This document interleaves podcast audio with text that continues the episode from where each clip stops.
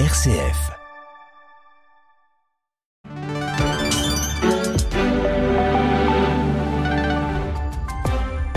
Le flash d'information avec Marc Gérardi. Bonjour à tous. Nuit blanche à la COP28 à Dubaï. Les négociations ont duré toute la nuit et un nouveau texte de compromis d'une vingtaine de pages a été présenté tôt ce matin. Un texte qui appelle à mener une transition écologique pour ne plus utiliser les énergies fossiles, le pétrole, le gaz et le charbon, mais il n'est pas écrit le mot sortie de ces énergies fossiles il est demandé au pays de tripler la capacité des énergies renouvelables dans le monde. Une séance plénière a finalement approuvé ce texte final ce matin à Dubaï. Et nouvelle preuve du réchauffement climatique, l'Espagne a battu un record de température en ce mois de décembre avec 29,9 degrés enregistré à Malaga dans le sud de l'Andalousie, du jamais vu le président ukrainien Volodymyr Zelensky est en visite à Washington pour obtenir une nouvelle aide financière dans la guerre contre la Russie.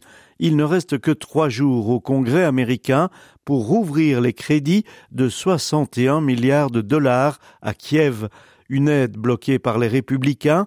Le président américain Joe Biden rappelle que Poutine espère la fin de l'aide américaine à l'Ukraine pour l'emporter. La nuit dernière, des missiles russes tombés sur la capitale, Kiev, ont fait une cinquantaine de blessés et ont endommagé plusieurs bâtiments, dont un hôpital pour enfants. Et puis, nouvelle résolution de l'ONU pour demander un cessez-le-feu humanitaire dans la bande de Gaza, une résolution qui n'est pas contraignante et qui a été rejetée par Israël et par les États-Unis. Israël qui annonce avoir découvert les corps de deux otages enlevés le 7 octobre dernier. Et puis c'est la fin du dépassement du montant légal des pensions au gouvernement wallon qui s'aligne ainsi sur les autres niveaux de pouvoir. Un texte qui sera voté cet après-midi au Parlement wallon. Ce sera le cas aussi au Parlement bruxellois.